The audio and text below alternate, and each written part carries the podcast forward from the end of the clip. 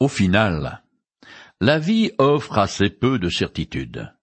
Mais dans le bocal espace-temps, qui nous sert de résidence, on peut quand même être sûr d'une chose.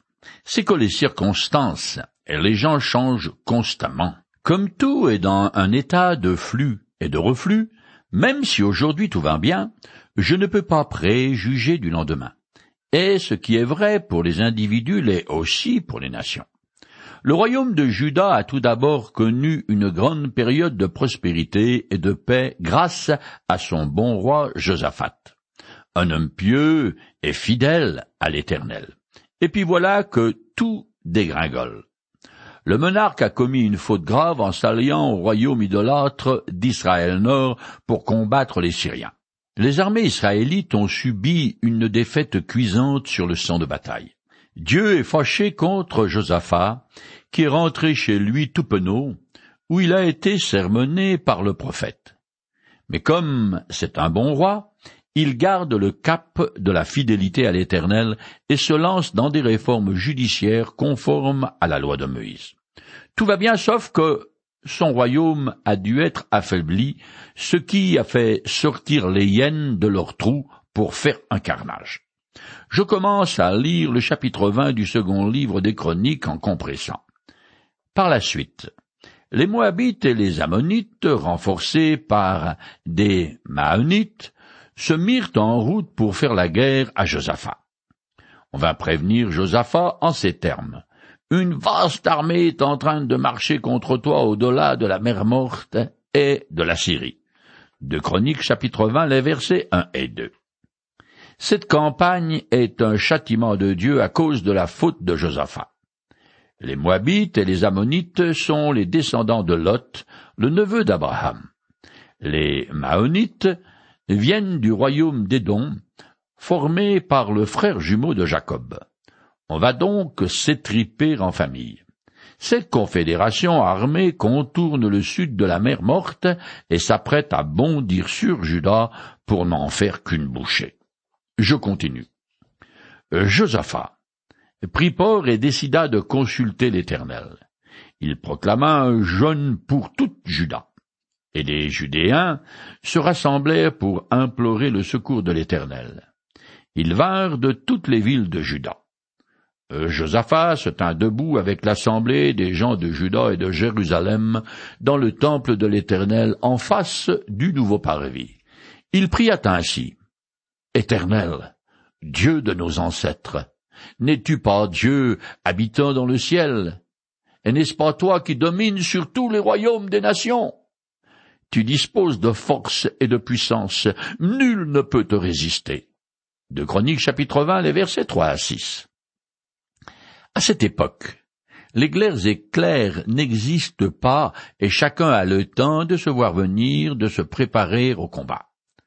Josaphat sait que l'Éternel manifeste sa colère contre lui, mais il adopte la bonne attitude. Il prend peur, et contrairement à ce qu'avait fait son père Asa, il ne cherche pas l'appui d'un roi quelconque, mais crie au secours en invoquant l'Éternel. Je continue. N'est-ce pas toi, notre Dieu, qui a chassé les anciens habitants de ce pays pour faire place à ton peuple Israël? Et qui a donné ce pays pour toujours aux descendants d'Abraham, ton ami qui t'aimait.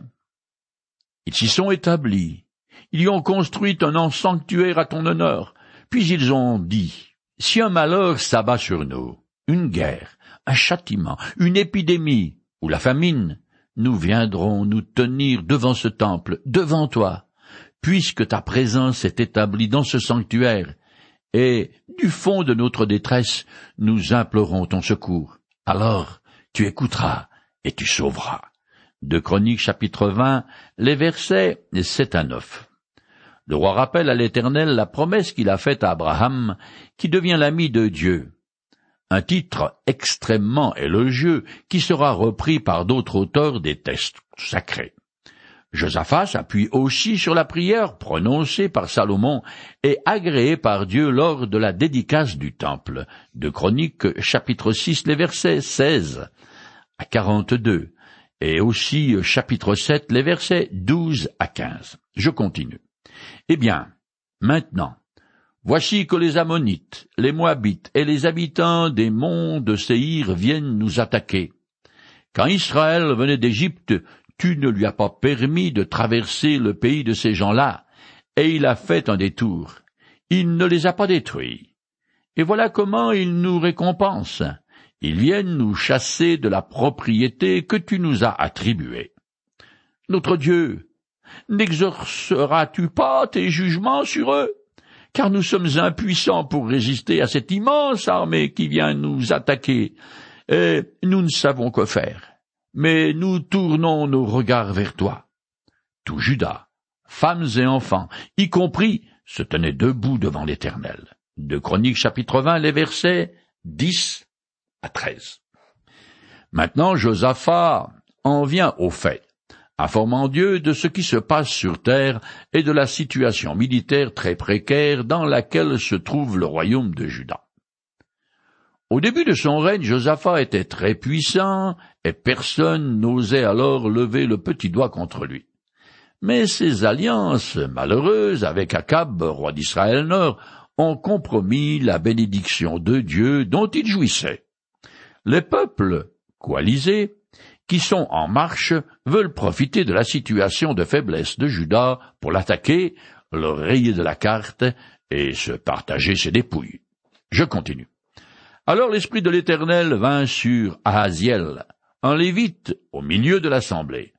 Ahaziel dit, Soyez attentifs, vous tous qui habitez Juda et Jérusalem, et toi aussi, roi Josaphat. Voici ce que vous déclare l'Éternel. Ne craignez rien, et ne vous laissez pas effrayer devant cette immense armée, car cette guerre n'est pas votre affaire, c'est celle de Dieu de Chroniques chapitre 20, les versets 14 et 15. Ne craignez rien, et ne vous laissez pas effrayer, est une exhortation fréquemment adressée aux Israélites. La situation est peut-être critique sur le plan humain et strictement militaire, mais au niveau céleste, c'est le calme plat, car tout est prêt pour le combat. Parce que le roi et les habitants de Juda ont fait confiance à Dieu c'est lui qui va régler les problèmes. La guerre précédente contre les Syriens fut un désastre pour Judas parce que c'est Josaphat qui l'avait décidé et non Dieu. Mais cette bataille qui s'annonce est tout autre, car elle est dirigée contre l'Éternel, le vrai roi d'Israël. Les données du problème sont donc entièrement différentes. Je continue. Demain matin, marchez contre eux ils vont gravir la montée de la Flore. Vous les rencontrerez au bout du défilé à l'entrée du désert. Vous n'aurez même pas à combattre. Contentez-vous de prendre position et de vous tenir là. Vous verrez l'Éternel vous accorder la délivrance. Jean de Juda et de Jérusalem, ne craignez rien et ne vous laissez pas effrayer. Demain, marchez à leur rencontre et l'Éternel sera avec vous de Chroniques chapitre 20, les versets 16 et 17. La coalition qui attaque Juda a tout d'abord contourné le sud de la mer Morte, puis a remonté la rive ouest jusqu'à l'oasis Engedi, aujourd'hui réputée pour ses dates. Les ennemis de Juda campent à environ trente kilomètres à vol d'oiseau de Jérusalem. La montée de la fleur est un sentier sinueux taillé dans le roc est le seul accès depuis l'oasis jusqu'à la ville de Tekoa, située au sud de la capitale de Juda. Mais l'Éternel va exaucer la prière de Josaphat, ce qui veut dire que le roi a retrouvé sa faveur. La victoire que promet Dieu revêt une forme très particulière parce que, comme c'est lui qui a suscité les envahisseurs, c'est également lui qui va les vaincre. Je continue. Josaphat se prosterna le visage contre terre, et tout Juda et les habitants de Jérusalem se laissèrent tomber devant l'Éternel et se prosternèrent devant lui.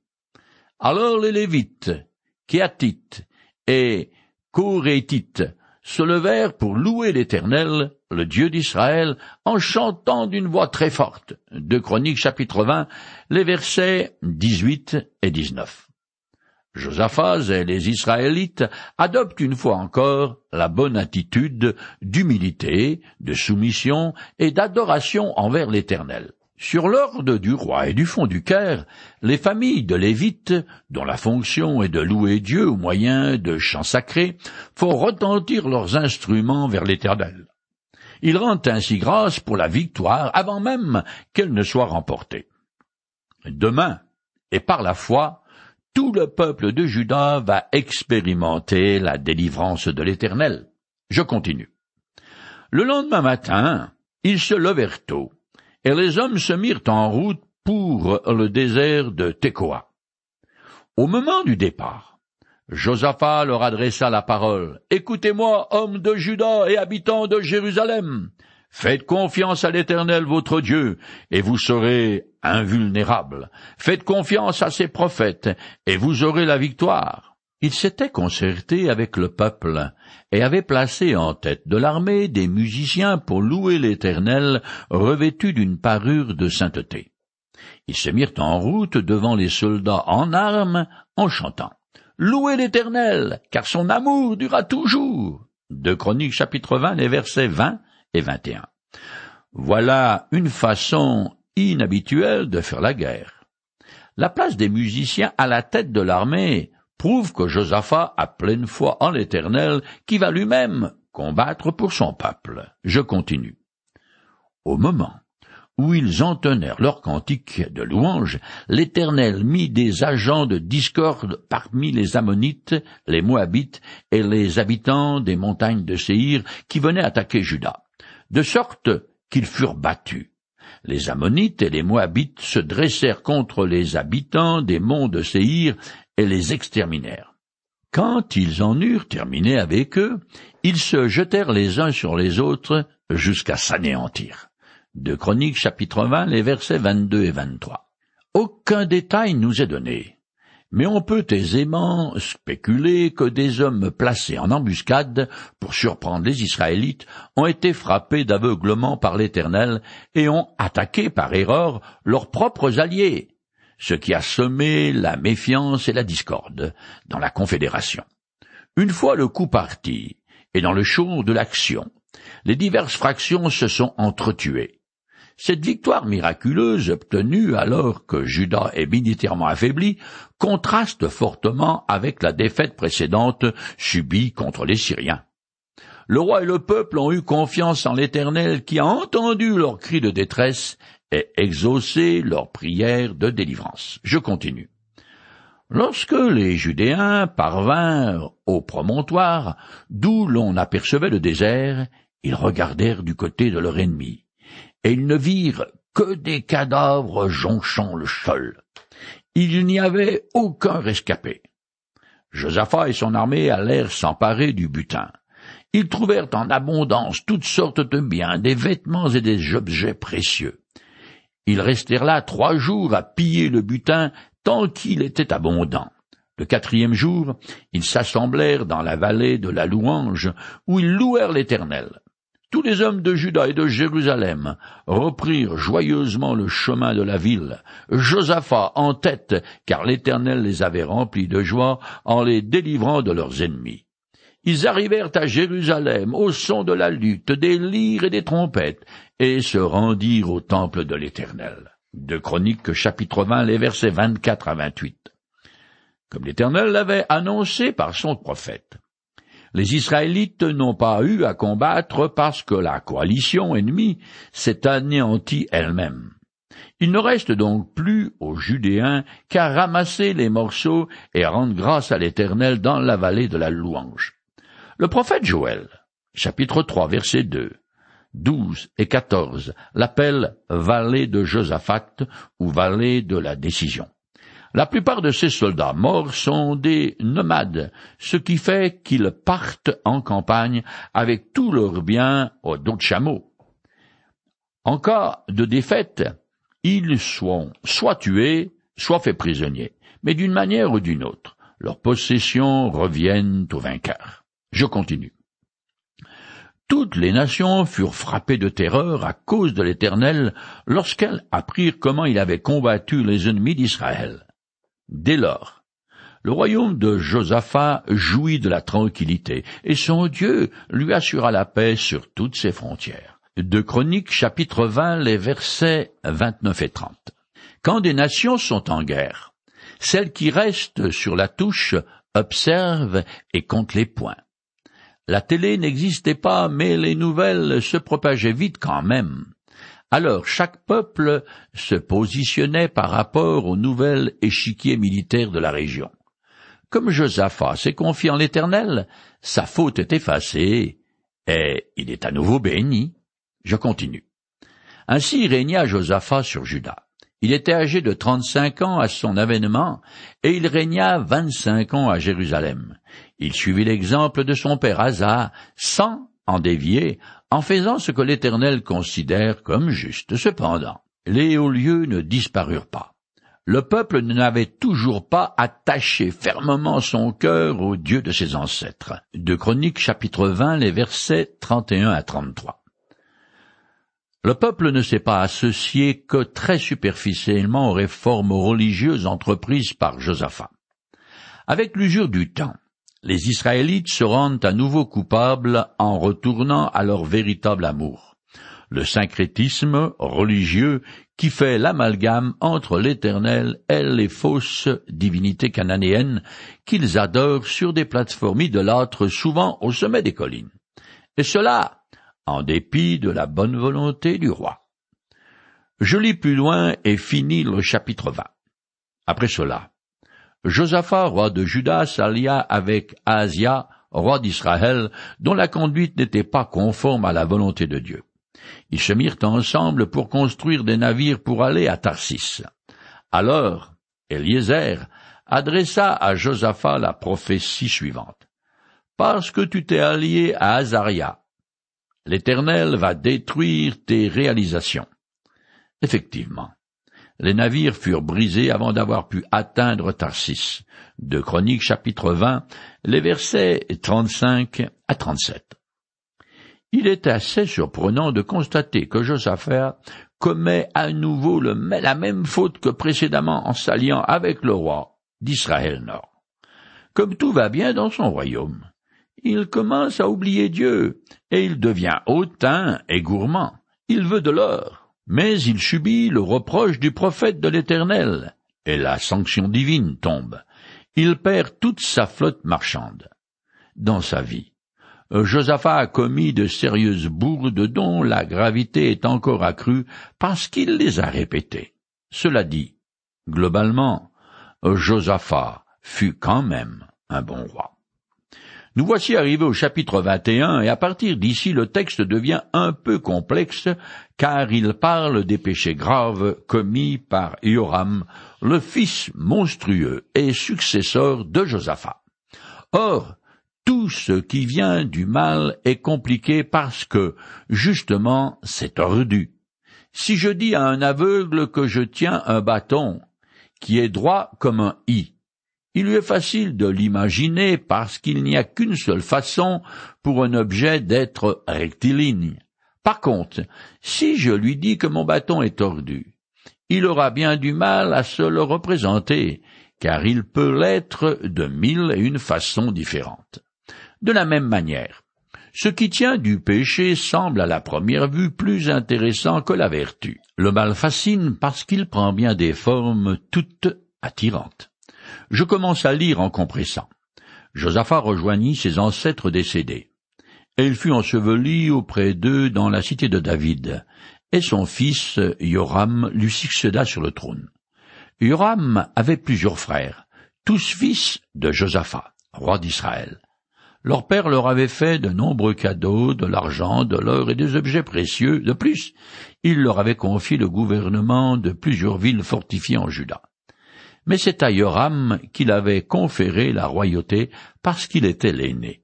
De Chroniques chapitre 21 les versets 1 à 3.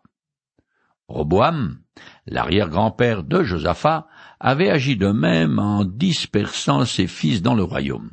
Cette stratégie permet d'une part d'étendre l'influence du roi sur tout le territoire et d'autre part d'éviter les difficultés qu'avait rencontrées David avec son fils Absalom et Abonia qui prétendirent au trône et finirent exécutés. Mais ça ne va pas marcher. Je continue. Dès que Yoram fut en possession du royaume de son père, et qu'il eut affermi son pouvoir, il fit assassiner tous ses frères ainsi que des dirigeants d'Israël. Yoram avait trente-deux ans à son avènement, et il régna huit ans à Jérusalem. De Chroniques chapitre 21, les versets 4 et 5. Yoram a régné de 848 à 841 avant Jésus-Christ. Son fratricide est conforme aux habitudes des rois du Proche-Orient et vise à éliminer tout autre prétendant au trône. La façon d'agir de Yoram, qui est marié à Athalie, la fille d'Akab et Jézabel, est tout à fait conforme à la cruauté de ce couple maudit et idolâtre qui a régné vingt-deux ans sur Israël Nord. Les dirigeants que Yoram trucide sont ceux qui s'opposent à l'idolâtrie qui veut instaurer en Juda. Je continue. Yoram suivit l'exemple des rois d'Israël, agissant comme la dynastie d'Akab, car il avait épousé une fille d'Akab. Il fit ce que l'Éternel considère comme mal. Pourtant, l'Éternel ne voulait pas détruire la dynastie de David, à cause de l'alliance qu'il avait conclue avec David, à qui il avait promis que ses descendants régneraient pour toujours. De Chroniques chapitre 21, les versets 6 et 7. Josaphat a conçu un fils méchant comme une teigne, mais c'est bien de sa faute car il n'aurait jamais dû s'allier avec Akab. Cette stratégie détestable porte maintenant des fruits pourris. Je continue. Sous le règne de Yoram, les Édomites se révoltèrent contre la domination de Juda et se donnèrent un roi. Alors, Yoram partit et en pleine nuit, il tomba sur les Édomites et les battit. Depuis lors, Édom fut en révolte contre Juda. À la même époque, Libna se révolta également contre la domination de Yoram parce qu'il avait abandonné l'Éternel, le Dieu de ses ancêtres. De Chroniques, chapitre 21, les versets 8 à 10. Les deux nations mentionnées étaient tributaires de Josaphat.